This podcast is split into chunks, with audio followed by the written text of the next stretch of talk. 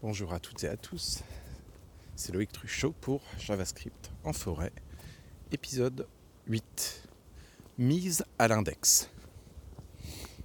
Un épisode assez court aujourd'hui pour continuer exactement dans la même veine que la dernière fois, essayer de gratter la surface de l'intérêt de la programmation fonctionnelle en nous intéressant toujours aux méthodes de Ray, hein, euh, puisqu'il paraît que MapFilter et Reduce sont suffisants pour euh, régler les trois quarts euh, des, problèmes que pose l'algorithmique et l'informatique. On va continuer d'explorer un petit peu ces méthodes de réutile, mais aussi euh, des méthodes qui ressemblent fortement, qui sont des dérivés. Une étudiante, il n'y a pas longtemps, m'a rendu un morceau de code dans lequel elle faisait très souvent des index off sur des find. Voilà deux méthodes de ray intéressantes, index off et find. Donc rappelez-vous, quand je dis méthode de ray, ça veut dire qu'en JavaScript, il y a un constructeur qui s'appelle le ray, qui a une forme d'objet particulière. Hein. Le ray, c'est tout simplement un objet dont toutes les clés sont des entiers ordonnés en partant de zéro. Et donc ça devient très facile de retrouver euh, quelque chose dans cet array. On a un accès direct hein, en faisant euh, euh, le nom de mon array, crochet, l'index, hein, le numéro, la place d'une chose dans cet array, fermer le crochet et hop, ça, ça me retourne une data euh, qui était euh, mémorisée dans cet array. Ok. Il arrive des cas particuliers où on veut transformer nos arrays, on veut faire filtrer nos arrays, faire des recherches dans ces arrays, etc. Et puis, il y a des cas particuliers où on a absolument besoin de focus sur la partie index, parce qu'un index, c'est un simple euh, entier, c'est facile à stocker, c'est facile à réutiliser comme ID plus tard pour assembler un élément de notre array avec un autre, etc. Un peu comme on fait en SQL, hein, on a besoin d'ID qui sont très souvent des index qui partent de zéro et qui permettent de lier deux tables. Alors, revenons un petit peu sur ce find et cet index et euh, prenons un cas d'usage qui ressemble un petit peu au cas de, euh, de notre, de développeuse qui utilisait ces deux méthodes euh, régulièrement dans son code. Euh, imaginons par exemple qu'on a, euh, on travaille pour l'hôpital, on fait une interface pour l'enregistrement des patients et les patients ont un numéro de sécurité sociale unique, d'accord Et on voudrait pouvoir retrouver dans un array, grâce à ce numéro de sécurité sociale unique, un patient et conserver son ID. On connaît déjà une méthode qui permettrait de faire ça. C'est évidemment la méthode filter. Pourquoi? Parce que la méthode filter, je lui passe une fonction qui retourne une condition et qui me permet de ne garder qu'un certain nombre d'éléments dans mon array. Hein, ça retourne un nouvel array, mais avec moins d'éléments dedans.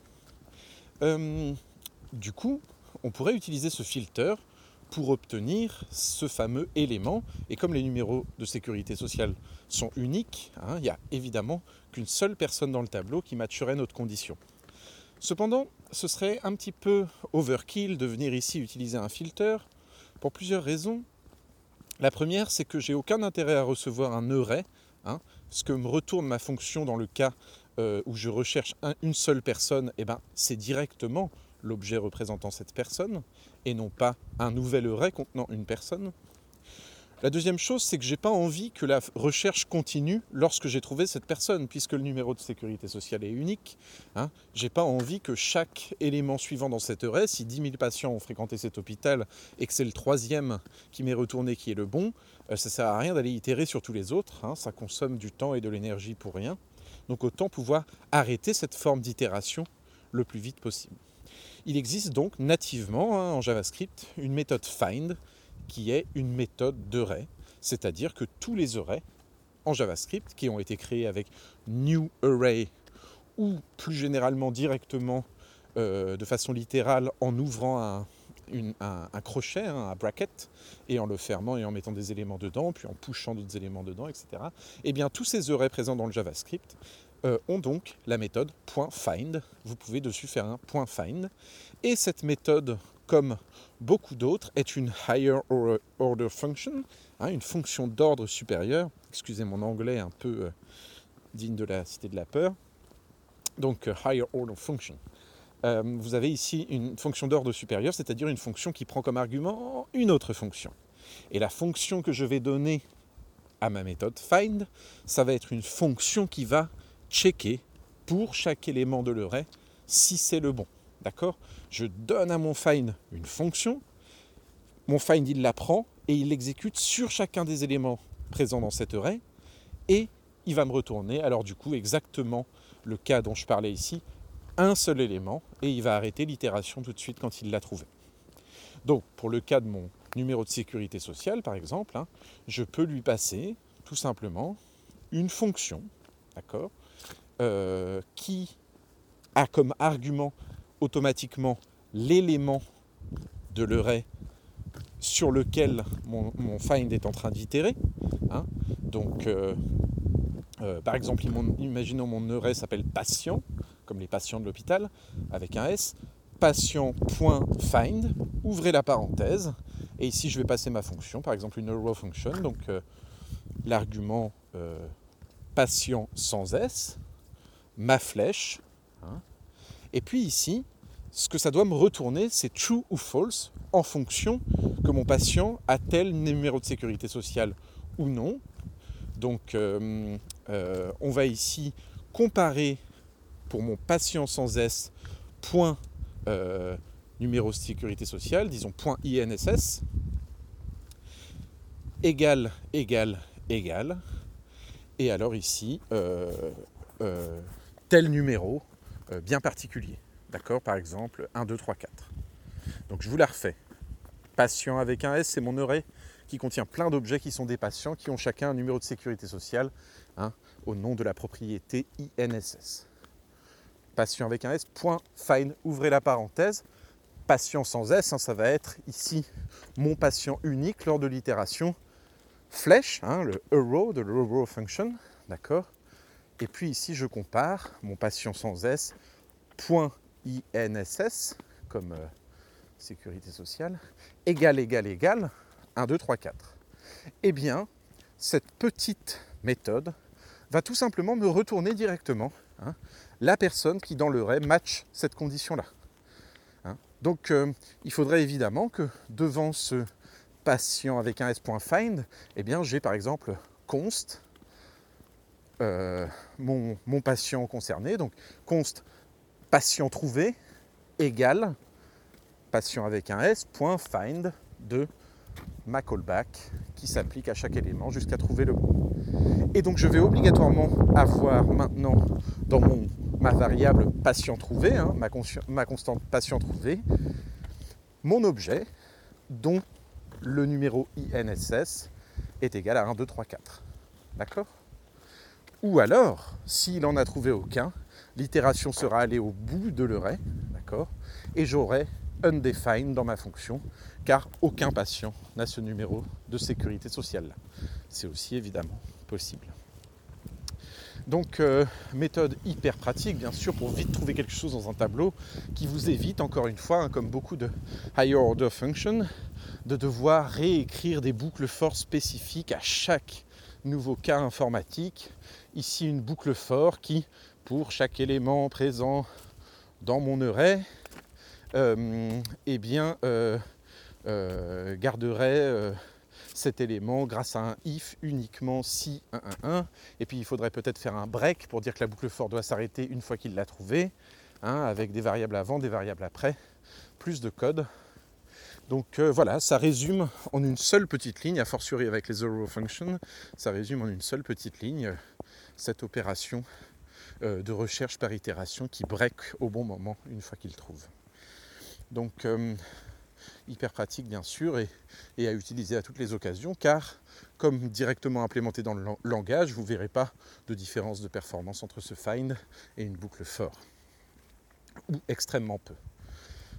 Ok, maintenant le problème de mon étudiante c'est je ne veux pas récupérer mon objet en entier. D'accord? Ce que je veux récupérer, c'est l'index de mon objet dans le RAID d'origine. Alors, ici, évidemment, il y a une autre méthode de RAID qui peut nous aider, qui est assez connue. Hein. c'est la méthode de Ray index off. Et ce qui est intéressant avec la méthode index off, c'est que je lui passe quelque chose directement. Hein. Cette fois, je n'ai pas besoin de lui passer une callback. Je lui passe un élément présent dans le ray ou non. Et s'il il est présent dans le ray, hein, ça me retourne l'index de l'élément. Donc ici, hein, on va pouvoir, un, trouver mon élément. Patient trouvé, c'est bien un objet d'accord, présent dans mon array. Et puis ensuite, je vais de nouveau reprendre mon array, patient avec un S, point, index off, ouvrez la parenthèse. Et puis ici, j'ai plus qu'à mettre directement mon patient trouvé. Et quand il y aura un match entre mon objet, hein, ici complet, et l'un des objets présents dans le hein, ma méthode index off va me retourner cet index. Par, par exemple, c'est le numéro 52 parmi mes 10 000 patients. Je vais bien avoir le nombre 52 qui va être mis ici dans la nouvelle variable que je vais créer à cette occasion. Hein, donc par exemple, const, patient index égale patient avec un S, point index of 2, ouvrez la parenthèse, patient trouvé, qu'on a trouvé avec le find un petit peu plus haut. Alors on pourrait faire tout ça en une seule ligne, bien sûr. Hein. On pourrait faire directement hein, patient avec un S, point, index of, ouvrez la parenthèse, patient avec un S, point, find, ouvrez la parenthèse, patient sans S, flèche, patient.inss égale, égale, égale, 1, 2, 3, 4. Et donc comme ça, on évite de déclarer tout un tas de constants, toutes variables. On n'en a qu'une directement avec le bon index qu'on peut réutiliser plus tard pour nos opérations futures. Ok. J'ai fait une remarque à cet étudiant, à cette étudiante, intéresse-toi à Find Index. D'accord? Find Index, c'est une troisième méthode de Ray. Et qu'est-ce qu'elle permet de faire, cette troisième méthode de Ray Elle permet de faire la même chose en une seule opération, justement. D'accord? C'est-à-dire que Find Index retourne un entier en fonction d'une callback qu'on lui donne qui vérifie une condition. D'accord? Donc find index en camel case. Vous pouvez de nouveau le faire directement cette euh, méthode sur n'importe quel array. Hein. c'est built-in en, JavaScript, c'est déjà présent dans tous nos arrays. C'est une des méthodes de ce constructeur-là. Et donc ici, vous allez pouvoir faire directement patient avec un S, point find index, ouvrez la parenthèse, et remettre exactement cette même condition que vous avez mis dans votre find, patient sans S, arrow, patient sans s.inss égale, égale, égale 1, 2, 3, 4. Ça va vous retourner l'index de l'élément dans le ray qui matche cette condition du premier en tout cas. Alors s'il y en a plusieurs évidemment, hein, on utiliser un filter. Mais là, comme c'est un numéro unique, on utilise plutôt un find. Et en l'occurrence ici un find index. On retrouve son index directement. Cela dit, évidemment, c'était brillant de la part de cette étudiante qui n'a jamais entendu parler de Find Index, qui découvrait tout juste Find, euh, qui connaissait peut-être déjà Indexof depuis longtemps, hein, voilà, qui est au début du parcours JavaScript. C'était brillant de trouver cette idée de tiens, je peux les mettre les deux ensemble pour obtenir mon index. Mais on voit bien qu'il y avait une limitation dans son code, c'était qu'elle connaissait pas ce Find Index, d'accord?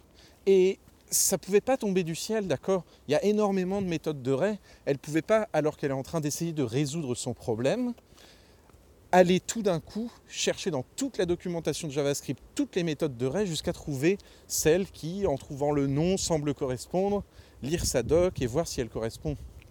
Voilà, ça n'arrive pas quand on code au quotidien, c'est bien beau de le dire théoriquement, il y a plein de méthodes de il faut toutes les connaître, mais ça change de langage en langage. Donc il y a un problème. Du coup, dans son code, puisqu'elle faisait un usage intensif de ces deux méthodes mises ensemble, à quatre ou cinq reprises, je retrouvais cette structure index-of de find-index. Et je me disais, mais vraiment, elle est prête pour le next step de la programmation fonctionnelle. Elle a envie de sortir de, cette idée de travailler avec les méthodes de Ray qui sont trop bindées à un container et elle a envie au contraire de créer elle-même cette méthode findIndex. Alors la méthode findIndex, bien sûr, elle existe sur les arrays. Si on connaît très bien JavaScript, on va finir par la connaître. Mais il y en a des dizaines d'autres, des méthodes comme ça, qui n'existe pas dans JavaScript et qui représente une combinaison de deux méthodes de ray et qu'on aimerait bien pouvoir combiner sans se répéter trop en restant dry.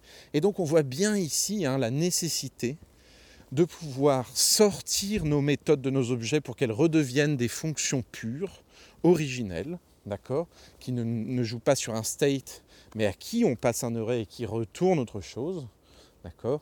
Et donc ici, pour cet exemple-là, ça voudrait dire que c'est pas très intéressant d'avoir une méthode find bindée aux arrays. Il va falloir qu'on écrive notre méthode find, une sorte de pure fonction comme ça, qui euh, euh, permet en fait de euh, trouver des éléments dans l'array exactement de la même façon, mais qui est à part du constructeur array. Alors comment on va faire? Bah, On va tricher, on va faire au plus simple, hein, bien sûr, pour transformer cette méthode en une simple fonction. On va faire function find, const find égale, on va aller continuer avec les zero function, const find égale, ouvrez la parenthèse, et on veut que notre fonction ici, elle prenne un array, d'accord, et qu'elle prenne, bien évidemment, une condition hein, à appliquer sur cet array. On va faire dans l'autre sens, hein, vous allez voir pourquoi, hein, pour les mêmes raisons que la dernière fois. Si on veut purifier tout ça après, on va faire tout de suite dans l'autre sens. On va dire donc const find égale, ouvrez la parenthèse, mon argument pour ma fonction, on va l'appeler f, virgule, mon argument pour représenter mon array, on va l'appeler ar, hein, a2r par exemple, fermez la parenthèse, mon arrow, et là je veux tout simplement faire ar.find ouvrez la parenthèse de f, fermez la parenthèse. Ça veut dire quoi? Ça veut dire que quand je vais exécuter mon find, je vais lui passer deux arguments, mon array hein, et ma fonction, plutôt dans l'ordre inverse, ma fonction qui check et mon array. Et puis, il va assembler tout ça, mon petit find, et il va me retourner un petit résultat, puisque vous savez que ce qui vient directement après la flèche dans le row function, hein, c'est l'équivalent du mot-clé return. Ça me retourne quelque chose à mettre plus tard dans une autre variable. Voilà mon find est prêt. Je vais faire la même chose hein, avec mon index off. On va le transformer en une simple fonction pure à part. C'est parti. const index off égale, ouvrez la parenthèse, et puis ici, ça prend tout simplement une chose, quelle qu'elle soit, à vérifier si elle est dans l'array ou pas. Donc A par exemple, hein, ou X, virgule, et puis ici, ar pour mon array, A2R, fermez la parenthèse. De nouveau une belle arrow. Et puis ici, je fais tout simplement ar index of de A ou de X. Disons que je l'ai appelé X pour simplifier niveau prononciation. ar.indexOf de X. Fermez la parenthèse. Voilà mes deux fonctions. Hein. Il ne s'est rien passé dans mon code, j'ai juste déclaré deux fonctions.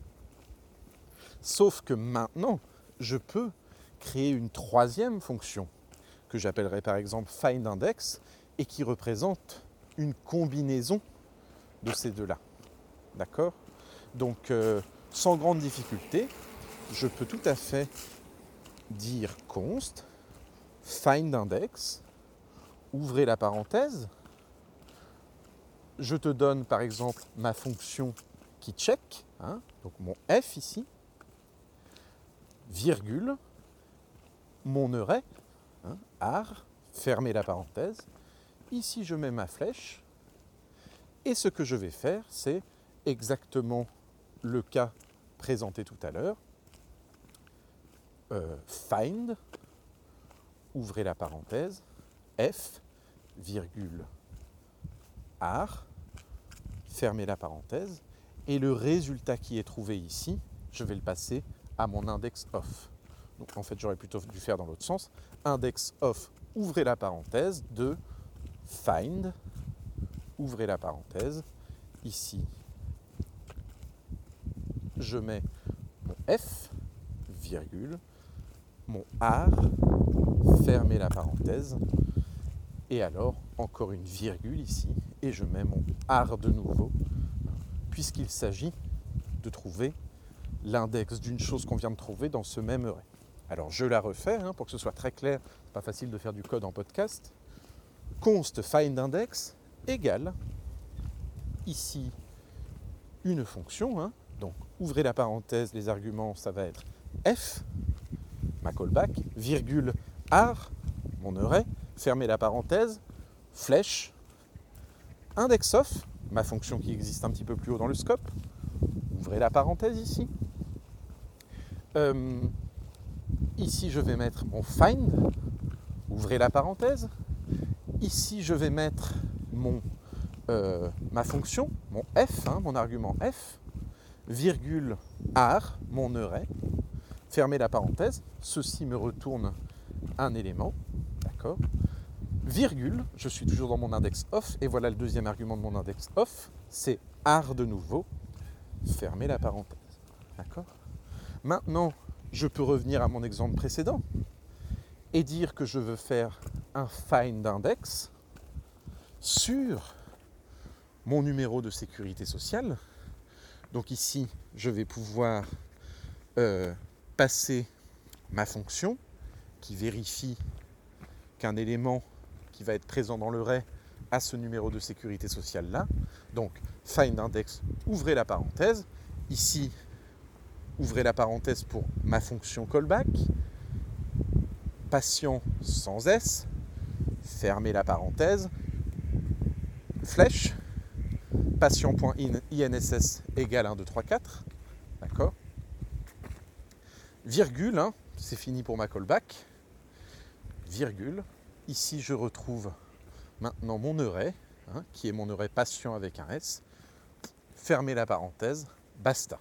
D'accord Voilà, ça, ça me retourne directement mon index. J'ai plus qu'en une petite ligne, bien déclarative, bien propre, hein, une petite fonction find index à qui je peux passer n'importe quel callback et n'importe quel array pour trouver un élément.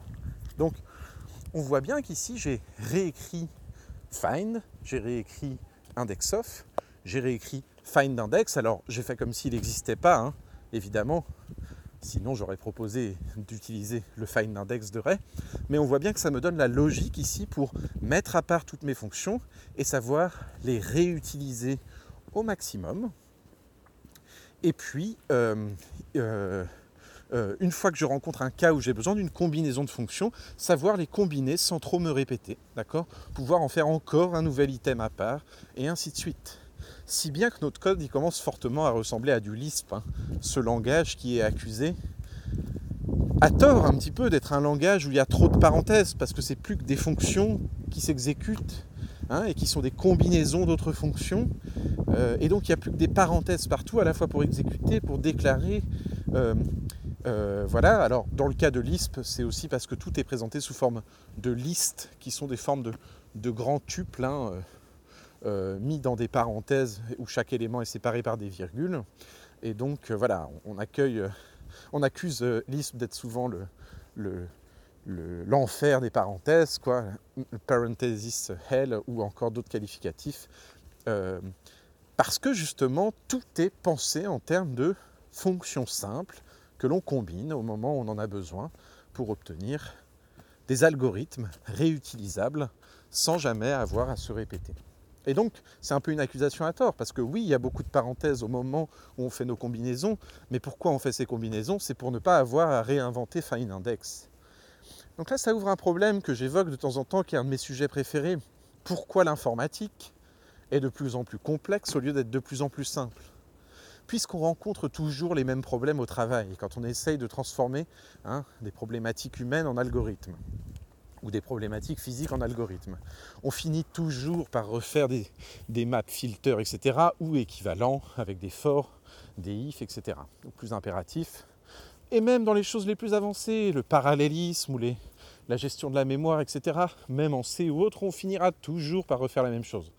Comment se fait-il que l'informatique n'avance pas, qu'on ait toujours besoin de plus de développeurs, qu'il y a toujours plus de langages, qu'il y a toujours plus de frameworks pourquoi ce monde est devenu hors de contrôle et si fatigant, alors qu'on aurait dû trouver la fonction qui résout telle problématique, comme ici mon find index, et une fois qu'il est trouvé, il devrait être disponible pour tout le monde, facile à trouver dans une petite base de données des outils qui ont déjà été faits, et on devrait avoir qu'un seul langage hein, pour les fédérer tous qui contient tout ça, et euh, être informaticien, ça devrait dire piocher l'existant dans ce langage ou contribuer à créer des nouvelles combinaisons de fonctions utiles. D'accord? Je parle évidemment pas des effets de bord qui sont tout ce qui est lié aux machines elles-mêmes. Évidemment, si vous avez envie de créer un nouveau bras robotique, il y a une partie qui va être liée à ce bras robotique-là, qui n'existera pas ailleurs que dans votre entreprise, parce que vous avez un objet concret unique. D'accord? Mais je parle juste de la partie plus mathématique, algorithmique, hein, résoudre, résoudre, des problèmes liés à l'itération, à la condition, etc. etc. Donc, euh, l'une des raisons pour laquelle on n'a pas pris cette direction-là, c'est parce que justement, on est passé à côté de l'ISP et on est parti dans la direction à l'origine, pour simplifier les choses, de l'orienté objet qui consiste à, pour chaque problème, créer un type d'objet spécifique avec des méthodes spécifiques. Et quand il faut partager des méthodes entre les objets, hein, partager des fonctionnalités entre les problèmes, c'est la même chose dit autrement. Euh, on a toute une mécanique incroyable de, d'héritage, de surcharge, d'interfaçage, euh, etc., etc., qui complique énormément les choses, alors que, évidemment, si on était parti de fonctions externes et agnostiques, entre guillemets, hein, qui ne se posent pas vraiment la question du type d'objet qu'on manipule, mais qui va au plus simple, hein, euh, qu'est-ce qu'une liste? Bah, Une liste, c'est tout simplement plusieurs éléments euh, euh, primitifs mis les uns à côté des autres.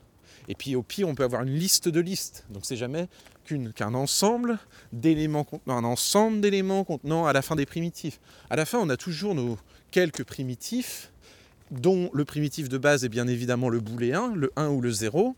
Et puis sa première déclinaison, par exemple, pourrait être l'entier, qui n'est jamais qu'une combinaison de 1 ou de 0, hein, qui est représenté dans le système décimal au lieu d'être représenté dans le système binaire. Idem pour euh, les strings, hein, qui demain, basés sur un alphabet contenant un certain nombre de caractères plus ou moins élevés, euh, permet, grâce au binaire, de représenter des lettres. Mais à la fin, on aurait dû jamais s'éloigner de ces quelques structures de données qui sont finalement des types primitifs, natifs, d'accord, et, euh, et des fonctions pour les faire vivre, soit sous forme d'ensemble, soit à l'échelle unique, soit encore d'autres structures potentielles, comme euh, euh, des, tuples par exemple, hein, des, ensembles dont l'ordre est cohérent d'un ensemble à l'autre, et encore quelques autres structures, mais qui sont que des variations de présentation de primitifs à la fin. Si on était resté dans cette informatique-là, peut-être qu'aujourd'hui, on aurait hein, cette, cette désemberlification de l'informatique et que ça pourrait nous, nous aider grandement.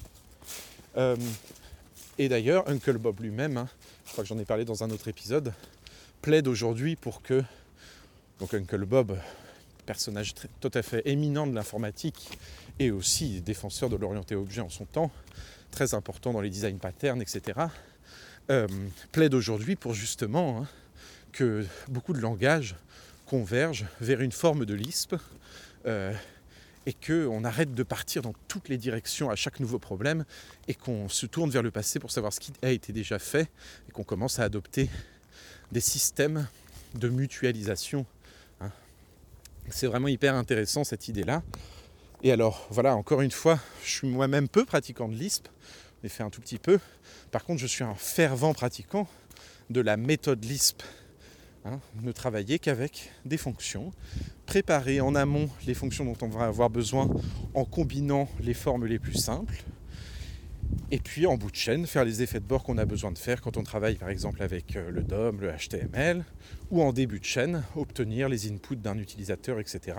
Voilà, il y a une part évidemment d'inconnu, impur, mais tout ce qu'on peut faire de façon pure et raisonnée, je plaide évidemment pour le faire à part euh, des structures et des types mais bien à travers des fonctions qui sont indépendantes les unes des autres. Alors, on n'a même pas encore vu toute la magie ici de, de, la, de, ce, de ce, travail euh, qui consiste à sortir nos fonctions de leurs objets. Hein, en effet, tout, peut être présenté comme une fonction. On dit souvent que, par exemple, euh, euh, le plus, hein, le add, ça devrait être une fonction comme une autre. Hein, donc je prends une fonction, je lui passe deux, choses et ça me retourne l'addition de ces deux choses. Donc on voit bien, on peut tout à fait transformer l'opérateur plus, qui est très impératif finalement. Hein. si tu le connais pas, tu n'as jamais fait de maths de ta vie, tu n'as absolument aucune idée de ce que ça fait ce plus, c'est un symbole mystique parmi, parmi tant d'autres. Alors que le add, si tu parles ici anglais, tu peux deviner en voyant euh, que tu lui donnes deux choses, euh, ce qu'il compte en faire. Donc on peut tout à fait comme ça transformer le add en fonction, mais on peut tout transformer en fonction comme ça. Hein. Hein, ça a été prouvé depuis les débuts de l'informatique que le lambda calculus, où tout n'est que fonction, et même tout n'est que fonction unaire, hein, fonction ne prenant qu'un seul argument, peut faire exactement la même chose que la machine de Turing, où on est sur une, une, une comment dire, une bande de 0 et de 1 qui est lue et écrite étape par étape. Donc euh, euh, on peut tout à fait résoudre n'importe quel programme à un ensemble de fonctions unaires. Alors on ne le fait pas toujours évidemment, ça peut être des fois très difficile à lire, trop difficile à lire par rapport à certains outils que nous offre par ailleurs euh, le code impératif et qui, voilà, qui fait que les informaticiens qui connaissent très bien ce, code impératif-là sont aussi très performants bien sûr. mais voilà, on peut tout transformer en fonction. Alors, transformons encore quelques autres choses ici dans notre algorithme en fonction et transformons tout ça en fonction unaire, bien sûr, qui ne prennent qu'un seul argument pour profiter du principe de currying. Alors, par exemple, le fait d'aller chercher une propriété, le fait de vouloir vérifier si la propriété .inss de mon patient a telle valeur ou telle autre. Ça, on peut tout à fait le transformer en fonction. Hein fonction qu'on pourrait appeler par exemple prop comme propriété, dont le principe est de prendre deux arguments, un objet, une clé, et de trouver cette clé dans cet objet-là pour retourner le résultat. Hein. Donc, ma fonction par exemple, const prop égale, ouvrez la parenthèse, k comme une clé, virgule, o comme un objet, fermez la parenthèse, mon arrow, ma flèche, hein. et puis ici, ça me retourne au crochet K, fermez le crochet. Bon voilà, une petite fonction toute bête qui fait l'équivalent de mes crochets, qui sont très impératifs, mais de façon tout à fait déclarative. Hein. J'utilise prop pour aller chercher une propriété dans un, dans un objet. Alors, maintenant, on voit bien, elle n'est pas unaire, elle prend deux arguments. Comment je peux faire pour la curifier? Alors, laissez-moi vous rappeler ce que c'est que la curification. Le principe de purification consiste à transformer une fonction qui d'habitude prend plusieurs arguments pour s'exécuter en une fonction qui va prendre ces arguments séparément et les appliquer partiellement à l'étape suivante. Ça paraît compliqué dit comme ça, mais en fait c'est ultra simple. Je prends une fonction comme propre ici qui a deux arguments. K et O, une clé, hein, très certainement une string, et puis O pour un objet dans lequel je vais aller trouver cette clé. Eh bien, au lieu d'avoir ici euh, parenthèse K, virgule O, fermer la parenthèse flèche, eh bien je vais avoir en fait une première fonction qui ne prend que le K, que ma clé. Donc K, flèche, et maintenant une autre fonction qui prend le O, flèche. Et maintenant j'applique mon O crochet de K qui me retourne mon objet. Tant et si bien que si je fais maintenant prop de la, la clé INSS, ça me retourne une fonction prête à être exécutée et qui a enregistré que le K, ce serait la string INSS. Cette fonction qui m'est retournée, elle prend en argument un O un objet, par exemple un patient, et elle va me retourner ce patient, crochet de INSS, puisqu'elle a mémorisé le cas. Donc c'est aussi le principe de la closure. Hein, tout se mélange un petit peu ici. C'est JavaScript est tout à fait capable de mémoriser des, des, variables venues d'un scope supérieur. Donc en l'occurrence, quand une fonction est déclarée dans une fonction, la fonction fille peut utiliser les variables déclarées dans la fonction mère sans aucun souci, et bien encore au-dessus dans le scope global. Je vous renvoie aux premiers épisodes. Donc ici, on est tout à fait dans ce cas. On a une fonction propre qui, quand je l'exécute avec un argument, me retourne une nouvelle fonction qui, quand je l'exécute avec un argument, utilise ce que j'ai passé à la première et ce que je passe présentement à la deuxième, combine tout ça et me retourne mon résultat. C'est pour ça qu'on parle d'application partielle. Tant que j'ai donné qu'un argument, on est encore en attente du suivant qui me permet enfin d'avoir la résolution.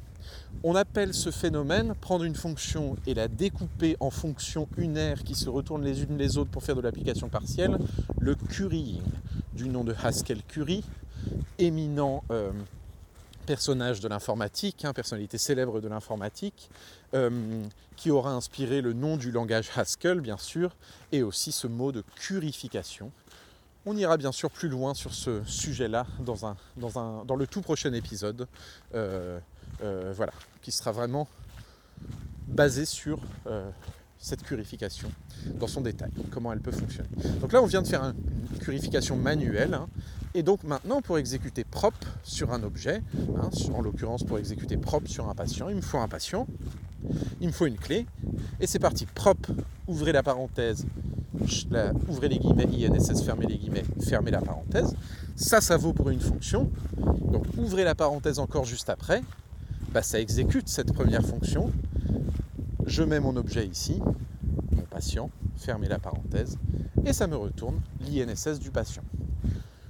Grâce à cette purification, maintenant, je peux décomposer. D'accord? Je peux dire d'une part euh, const get INSS, égale propre, ouvrez la parenthèse, ouvrez les guillemets INSS, fermez les guillemets, fermez la parenthèse. Point virgule. J'ai maintenant une fonction getINSS qui, à qui je peux donner n'importe quand un objet et qui m'en retournera l'INSS. La partie euh, sécurité sociale, la propriété sécurité sociale de mon objet. Super. Donc ça, ça va m'aider hein, pour mon euh, pour mon, euh, pour mon, pour mon algorithme final, d'accord? Alors qu'est-ce que je peux mettre encore à part? Je peux mettre tout à fait à part mon, mon, find. Je peux le, le, purifier ce find, pardon, pas le mettre à part. Je peux le purifier ce find. Hein je peux dire const find égale, ouvrez la parenthèse f, fermez la parenthèse, flèche, ouvrez la parenthèse art, fermez la parenthèse, flèche, et puis art.find parenthèse de f. Donc je viens de purifier mon find. Là où j'avais deux arguments dans mon find, je me retrouve avec une première fonction prenant le premier argument, me retournant une seconde fonction prenant un second argument, me retournant l'élément trouvé dans le, ray hein, qui correspond à toutes ces idées rassemblées. Ok de la même manière, hein, je peux faire exactement la même chose avec mon index off. Je peux le purifier lui aussi. Const index off égale. Ici, je vais prendre mon objet par exemple. Hein. donc euh, x flèche ar flèche ar.indexOf de x. Basta. Donc vous voyez, ce système de purification, c'est extrêmement simple ça consiste à décomposer les arguments qu'il y a à l'origine dans les parenthèses d'une fonction en finalement plusieurs étapes de fonction. Et alors je vais devoir, entre guillemets, exécuter plusieurs fois ma fonction find ou ma fonction indexOf, hein, parenthèse, argument fermé la parenthèse, reparenthèse, argument fermé la parenthèse pour obtenir un résultat. Mais le fait de faire ça me permet d'être parfaitement fonctionnel, c'est-à-dire d'obtenir des petits blocs très très simples que je vais pouvoir réutiliser à leur potentiel maximum. Donc ici en l'occurrence, si je regarde bien ma problématique, hein, je vais pouvoir par exemple faire un find by INSS. Alors c'est parti. Const find by INSS égale find, ouvrez la parenthèse, prop, ouvrez la parenthèse, INSS, fermez la parenthèse. Ou encore mieux, puisque je l'ai déclaré juste avant, find, ouvrez la parenthèse, get INSS, fermez la parenthèse. Rappelez-vous, get INSS est une fonction prête à recevoir un objet et à en, extirper l'INSS. Find est une fonction à qui on donne une fonction qu'elle appliquera sur tous les éléments d'un array qu'on lui donnera après. Tant et si bien que je peux me retrouver avec mon find INSS ici à part, hein, qui n'est qu'un find de get. Attention, find ouvrez la parenthèse, get INSS, là il n'y a pas de parenthèse. Hein. C'est get INSS, c'est ma fonction qu'il est prêt à utiliser plus tard. Fermez la parenthèse. Et donc j'ai mon find by INSS ici, et je peux lui donner n'importe quel patient. Ici ce find by INSS, d'accord Et obtenir mon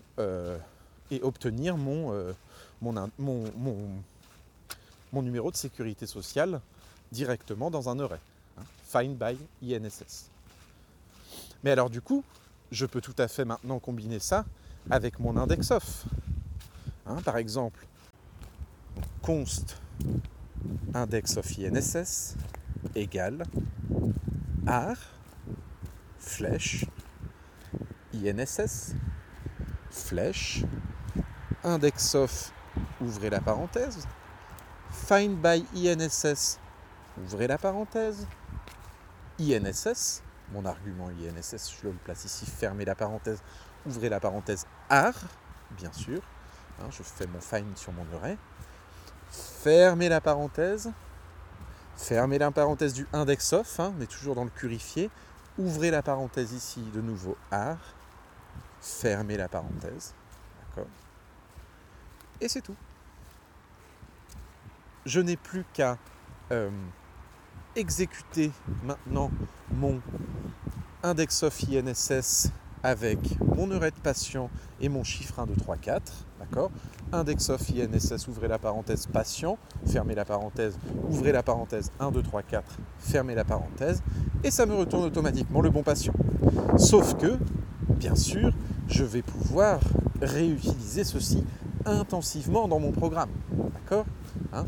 Mon index of INSS, hein index of INSS, hein je peux lui passer patient, et puis euh, 4, 3, 2, 1.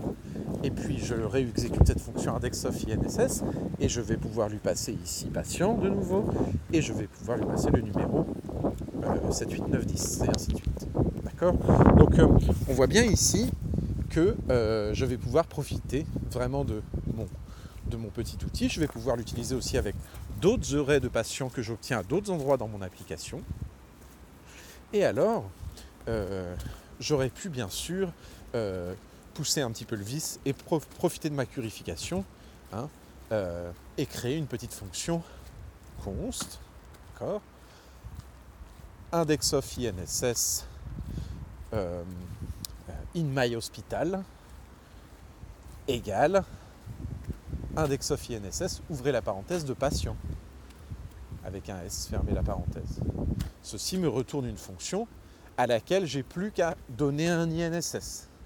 D'accord Donc c'est parti. Index of INSS in my hospital, ouvrez la parenthèse 1, 2, 3, 4, me retourne directement le bon patient. Donc on voit bien ici que le niveau de granularité hein, avec les fonctions unaires, alors ici je l'ai poussé à l'extrême bien sûr, mais il est vraiment intéressant. On va pouvoir en fait faire des fonctions de la plus générique à la plus spécialisée, étape par étape. Hein. Je ne vous ai pas embêté ici à faire euh, un index by ici, un index by tout court, mais on aurait pu évidemment envisager plein de variations qui permettent de recevoir des callbacks qui appliquent une condition, comme ci ou comme ça. D'accord? Hein? Euh, Résumer tout cela en plein de petites étapes pour à la fin n'avoir que des fonctions unaires qui retournent une chose très très simple. Hein? On a encore ici même sauté quelques étapes. Il y aurait encore quelques petites fonctions qu'on peut mettre à part à démêler. On a déjà pris le temps de faire propre, euh, de purifier find, de purifier index of, c'est déjà beaucoup. On voit bien ici, on a beaucoup de parenthèses déjà à la fin. Et alors justement, on a aussi le fait qu'on passe notre array au find euh, by INSS et on le passe à l'index of. Et ça, c'est une sorte de répétition encore. Hein. Peut-être qu'on pourrait trouver une forme de fonction à qui on passe un array, c'est ce qu'on a fait avec notre fonction générique ici, mais à qui on passe un array et qu'il l'applique de façon euh, directe hein, à travers un pipeline euh, qui, prend le résultat de la fonction 1 et qui le donne directement à la fonction 2 de façon plus simple, plus linéaire. Cette fonction, elle s'appelle souvent pipe, comme pipeline justement, ou compose dans l'ordre inverse. On la verra bien sûr euh, au prochain épisode ou à celui d'après, où on parlera de tous ces sujets-là. En tout cas, ici, on a vraiment atteint un état très spécialisé. Vous imaginez ma fonction, alors évidemment, j'appellerai jamais une fonction avec plus de 4 mots pour composer son nom. Il va falloir trouver une fonction mieux que index of INSS in my hospital. Il y a un souci. Hein. Ça pourrait être une fonction qui s'appelle INSS in hospital, par exemple, et à laquelle, si je la documente correctement, ou si je passe sur un langage typé comme TypeScript, je montre bien que je dois lui passer euh, une string qui est une, propriété, d'accord? Et puis euh, euh, une, enfin une string qui est une valeur pour une propriété, et puis une, un array, quoi, d'accord? Dans l'ordre inverse, peu importe. À moi de bien documenter ça. Donc là, j'ai ma fonction très spécialisée, elle va ne servir que pour mon domaine. Peut-être qu'elle va ne servir que pour mon hôpital, d'accord? Ou alors si j'ai plusieurs hôpitaux où les patients sont modélisés de la même façon, voilà, elle pourra me servir pour le domaine de l'hôpital en général, mais on voit bien qu'elle est très spécialisée, cette fonction. Voilà, on ne pourra jamais s'en servir dans un domaine où il n'y a pas d'INSS. Elle ne va jamais servir à traiter des problèmes euh, qui n'ont rien à voir avec le médical, bien sûr. Mais étape par étape, on voit bien qu'il y a plein d'autres fonctions, elles, qui vont recouvrir un domaine plus large, voire le domaine de l'abstraction mathématique ou algorithmique. Hein. Hein, par exemple, ici, le find, euh, l'index of, etc. ça, je vais pouvoir les embarquer de programme en programme. Et puis, si, j'avance dans ma, granularité, mon find by, il y a des chances que je puisse l'emmener très loin. Find by quelque chose, ou index by quelque chose, ou, ou que sais-je encore. Voilà. Donc là, on a une belle démonstration de pourquoi on a besoin, de transformer en une réalité à part les différentes méthodes présentes dans les arrays si on veut vraiment pousser l'approche fonctionnelle de JavaScript ou de n'importe quel langage fonctionnel. Euh, et donc ici, on voit comment on peut, euh, si jamais euh, le find index n'existait pas comme une méthode de ray, mais aussi pour toutes les méthodes n'existant vraiment pas, les composer soi-même, mais il faut switcher de logique. Hein. Il faut devenir quelqu'un qui, invente. Hein, euh, une combinaison en réfléchissant un petit peu au fond des choses, aux fonctions qui animent mon code.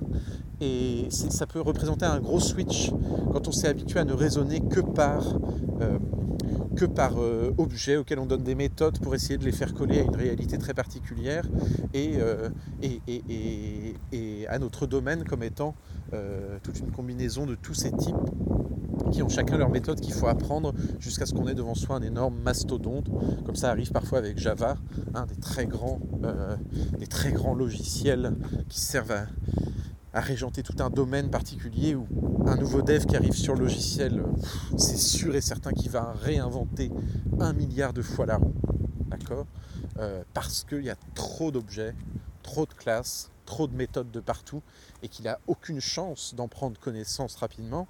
Là où si on met ça en opposition avec le fonctionnel, on voit bien qu'un find index, d'accord, ou un find by, ou un find tout court, ou un filter, un map, un reduce, etc.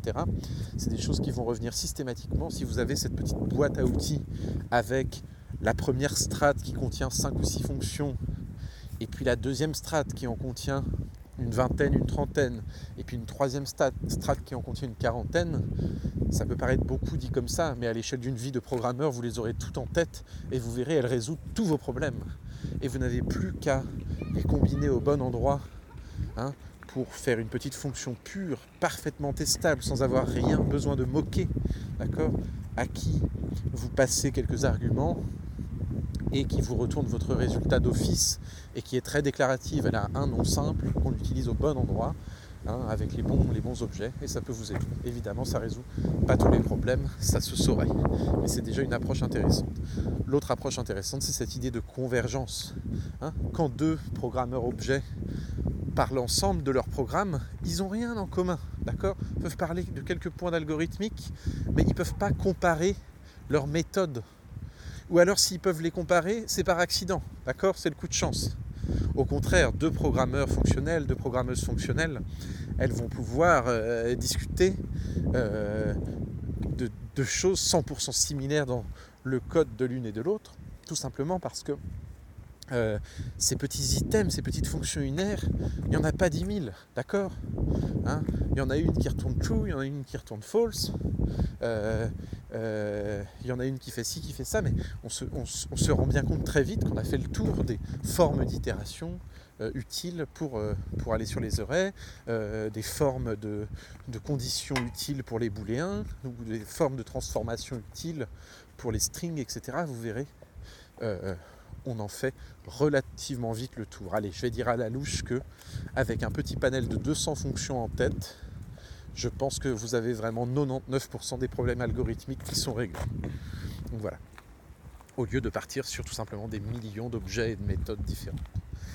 Allez, je vous laisse ici, après cet épisode assez, assez lourd, complet. N'hésitez pas à vous repasser certains passages euh, sur... Euh, euh, quand je décris du code pour essayer de le refaire ou de le comprendre. Je sais que c'est assez dur par podcast, mais il arrive un moment, il faut mettre un petit peu de code si on veut vraiment comprendre de quoi on parle. Euh, allez, à très très bientôt pour parler plus en détail du, du currying, de la composition et des pipelines. Ciao C'était Loïc Truchot pour JavaScript en forêt.